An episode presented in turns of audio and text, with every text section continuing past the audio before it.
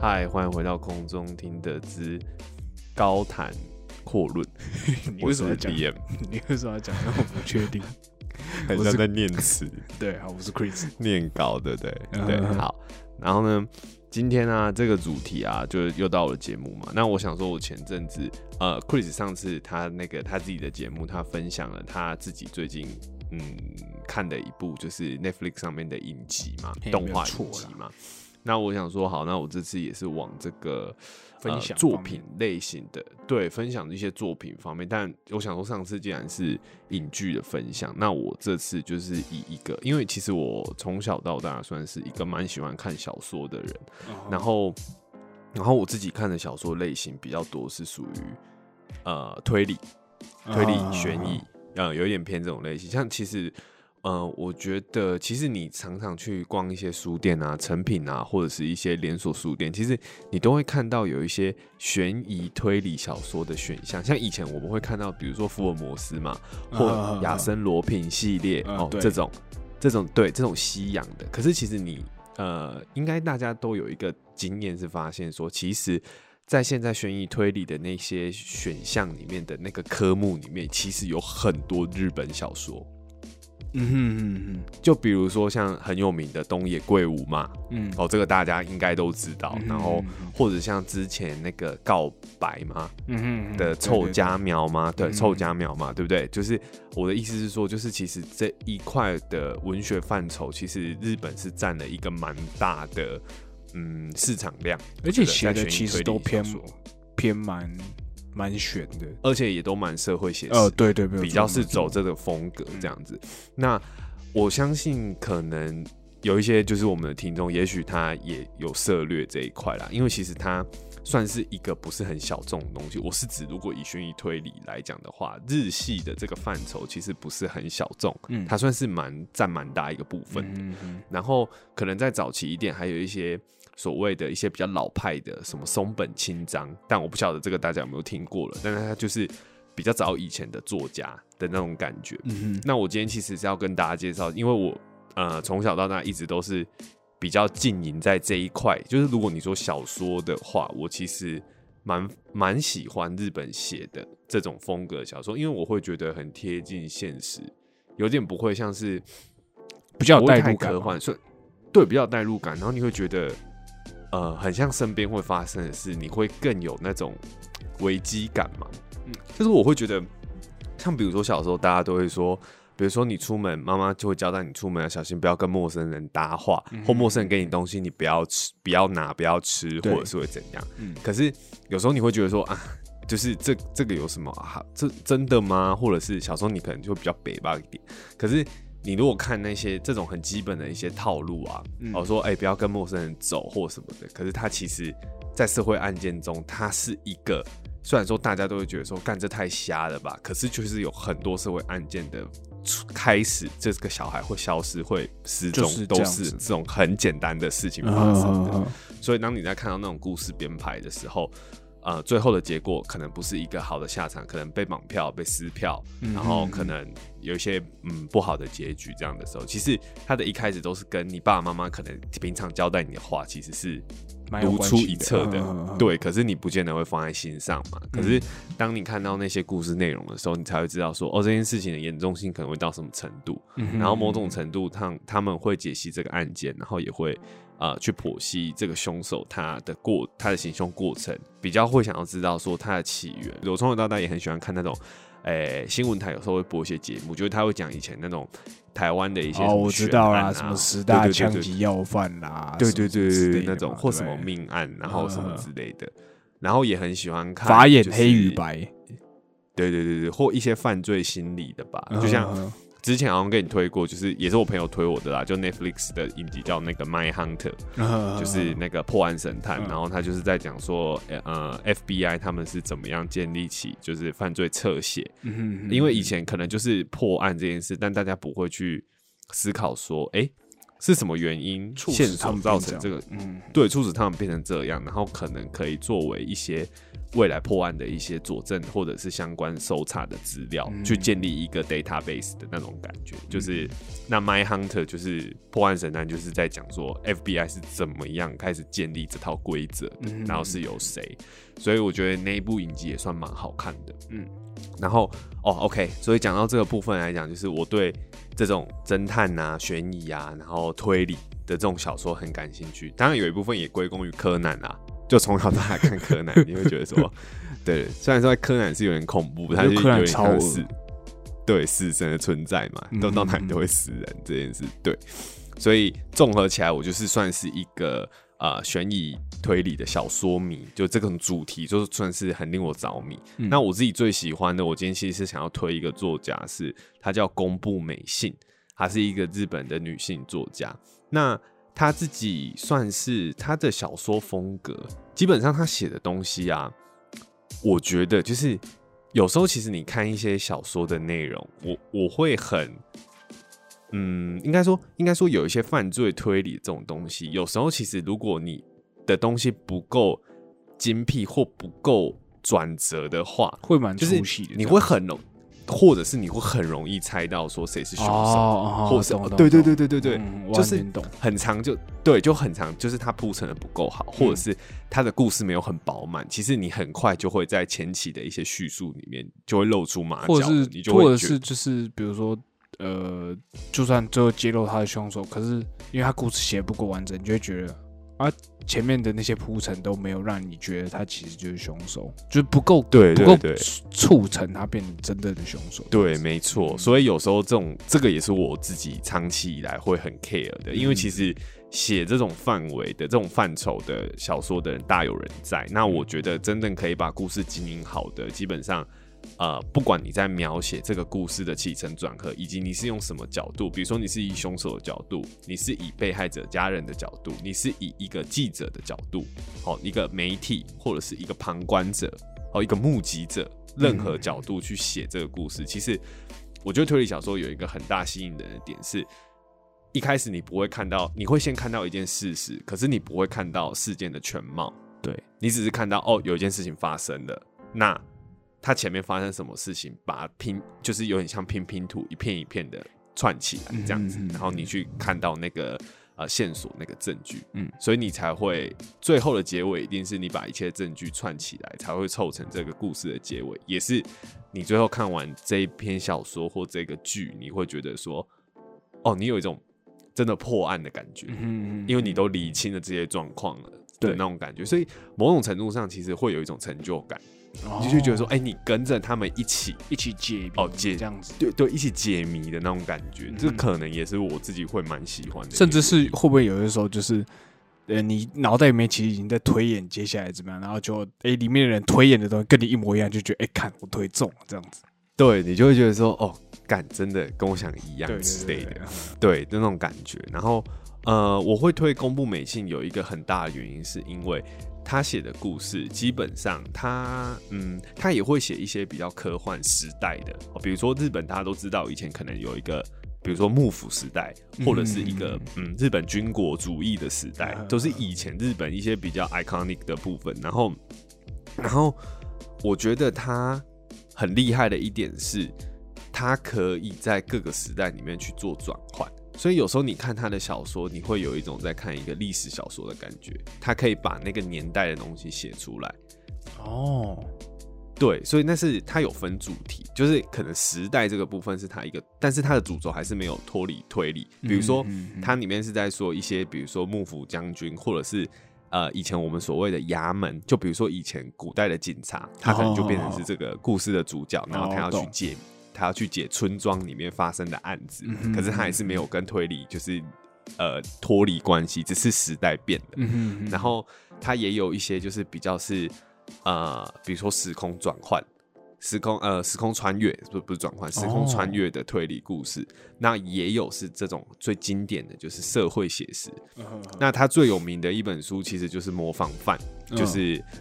我相信一定很多人听过，但是可能不晓得是公布美信写的。对，我不知道。对对对对，那《模仿犯》其实就是一部。呃，很非常社会写实，然后也是我今天觉得，我应也是我觉得，就如果你要看宫部美信的小说，其实我并不觉得你第一部就应该先看《模仿犯》，因为《模仿犯》是两本超厚的书哦，它大概就跟阿兹卡班的逃犯两本，就上下两集，对，这么厚。对，所以我会觉得，因为它它还是有一些比较是短短篇小说的部分，那我会觉得，你如果想要先去感染它文字的魅力的话，你可以先从一些比较小本的东西，因为它有一些是，比如说它是有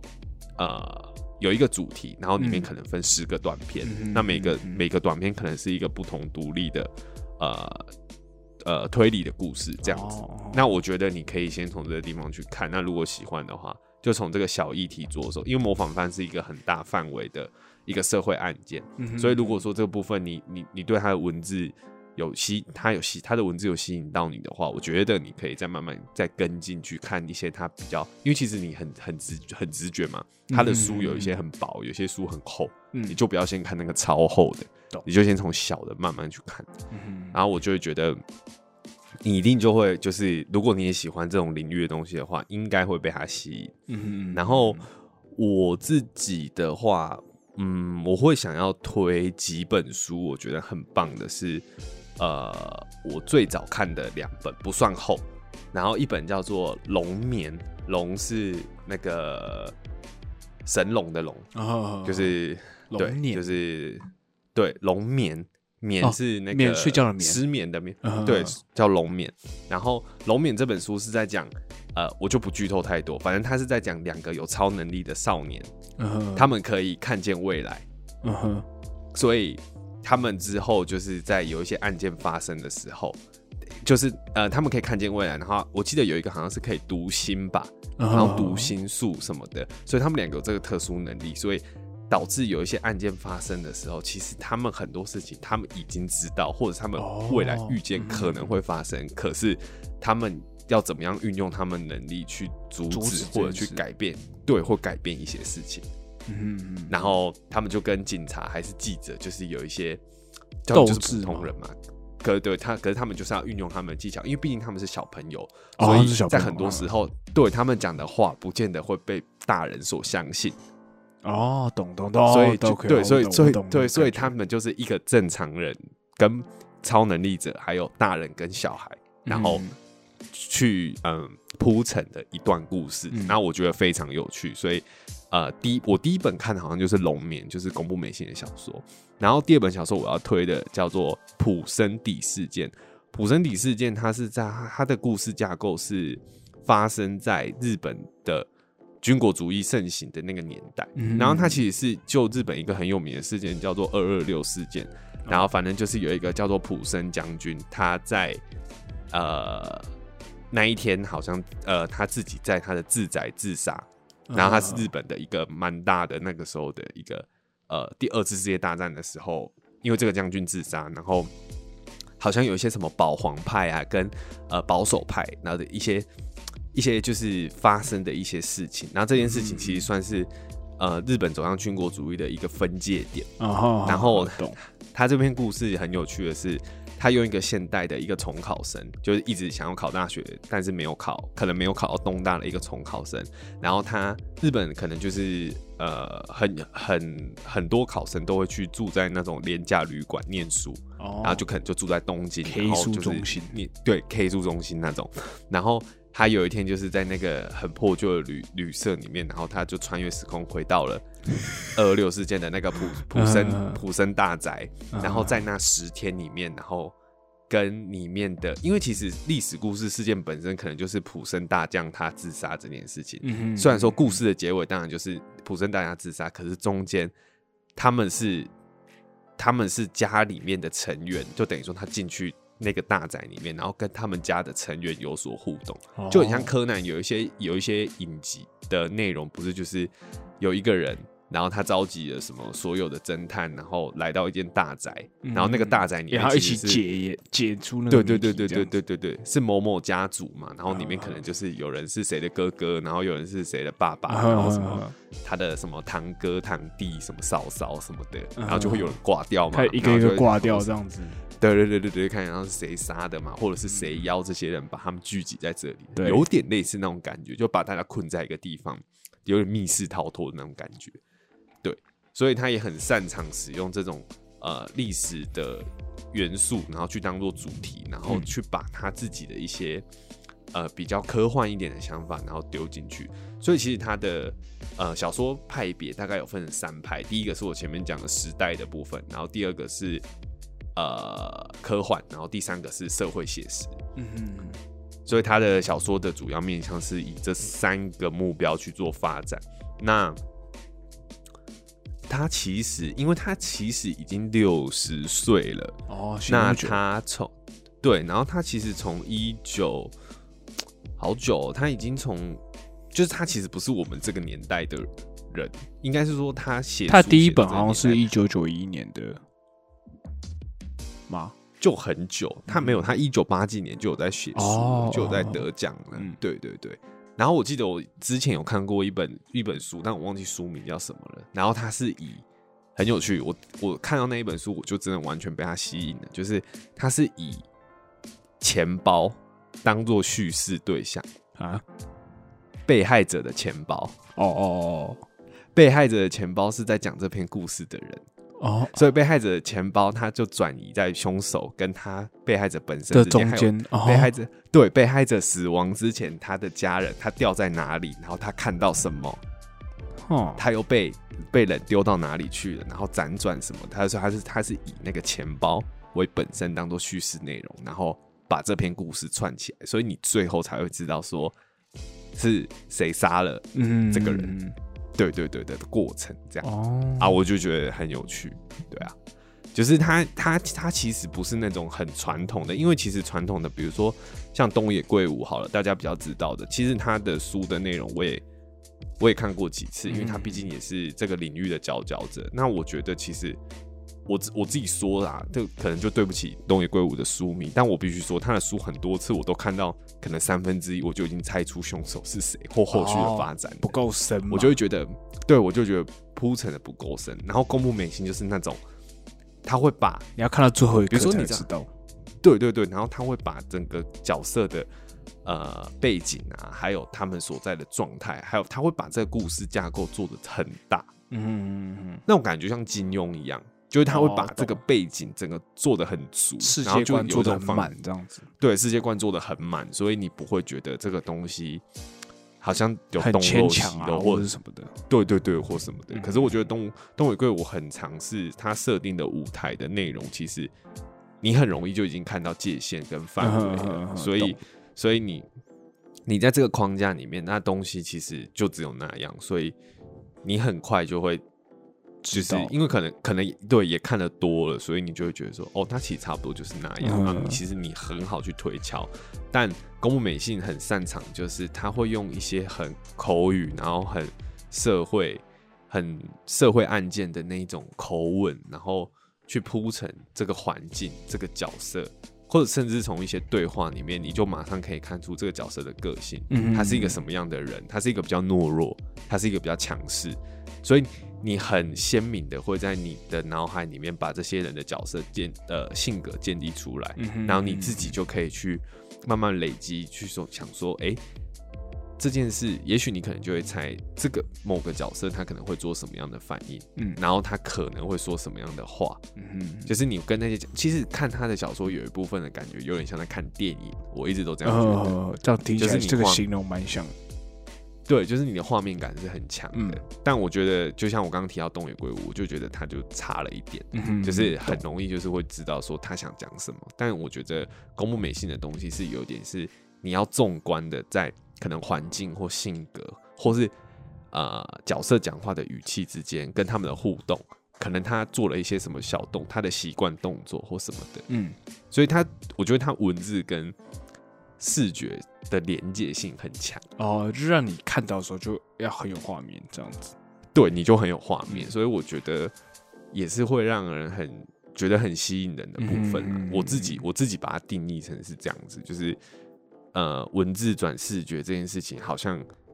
不用转，不用不用有一个转接头，嗯它就是直接就是你看文字本身的当下，你就已经看到那个画面嗯的感觉，是我觉得很厉害的地方。嗯那它其实，呃，前面有说到，就是模仿犯很有名嘛。然后刚刚我也跟 Chris 在录之前有讲到，他其实还有一一部很有名的电影，应该是前我记得是我们大四还是毕业的时候上的，叫做《所罗门的伪证》。嗯然后我觉得他也会红，是因为臭家苗之前的告白也是校园为主轴的一个。呃，比较悬疑，然后推理的的故事，而且我觉得因为其实告白那时候很红，对对对，然后你也知道，就是日本很喜欢以这种学校，你知道做这种，那就是他们的社会现象啊。对对对对，嗯。一些社会现象，像可能最早期大家都知道那种什么大逃杀 哦，或者是或者是呃有一死些日剧的，对，死亡笔记本或一些那种日剧的内容，然后比如说那种。把这种呃学生都关在学校里面，然后他们可能要去解谜，或者是有人就是会挂掉，漂他们要流怎么样去阻止这些？对对对对，这种嗯这种题材的内容，对。那所罗门的卫证其实它也是以一个校园，当然一定有人挂掉嘛，作为开头，嗯然后他们其实是最后他们是透过就是呃学生自己，然后他们有做一个学校的审判法庭，嗯然后去处理这件事情，他们想要去把这个故事拼凑起来，然后去找到就是凶手是谁。嗯所以我觉得学生法庭这件事情是一个蛮特别的题材，嗯就这个进行的方式，对，蛮蛮蛮蛮会觉得说，就是这些学生他们其实也有一些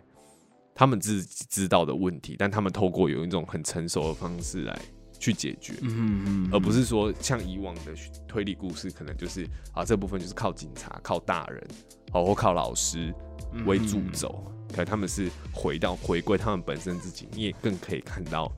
每个同学，因为像我说的，他的小说很有画面感，嗯。所以你也可以看得到每个同学的个性，跟他们跟那哦个死掉的同学生前的关系是什么嗯嗯嗯。的那种感觉，嗯。所以我会觉得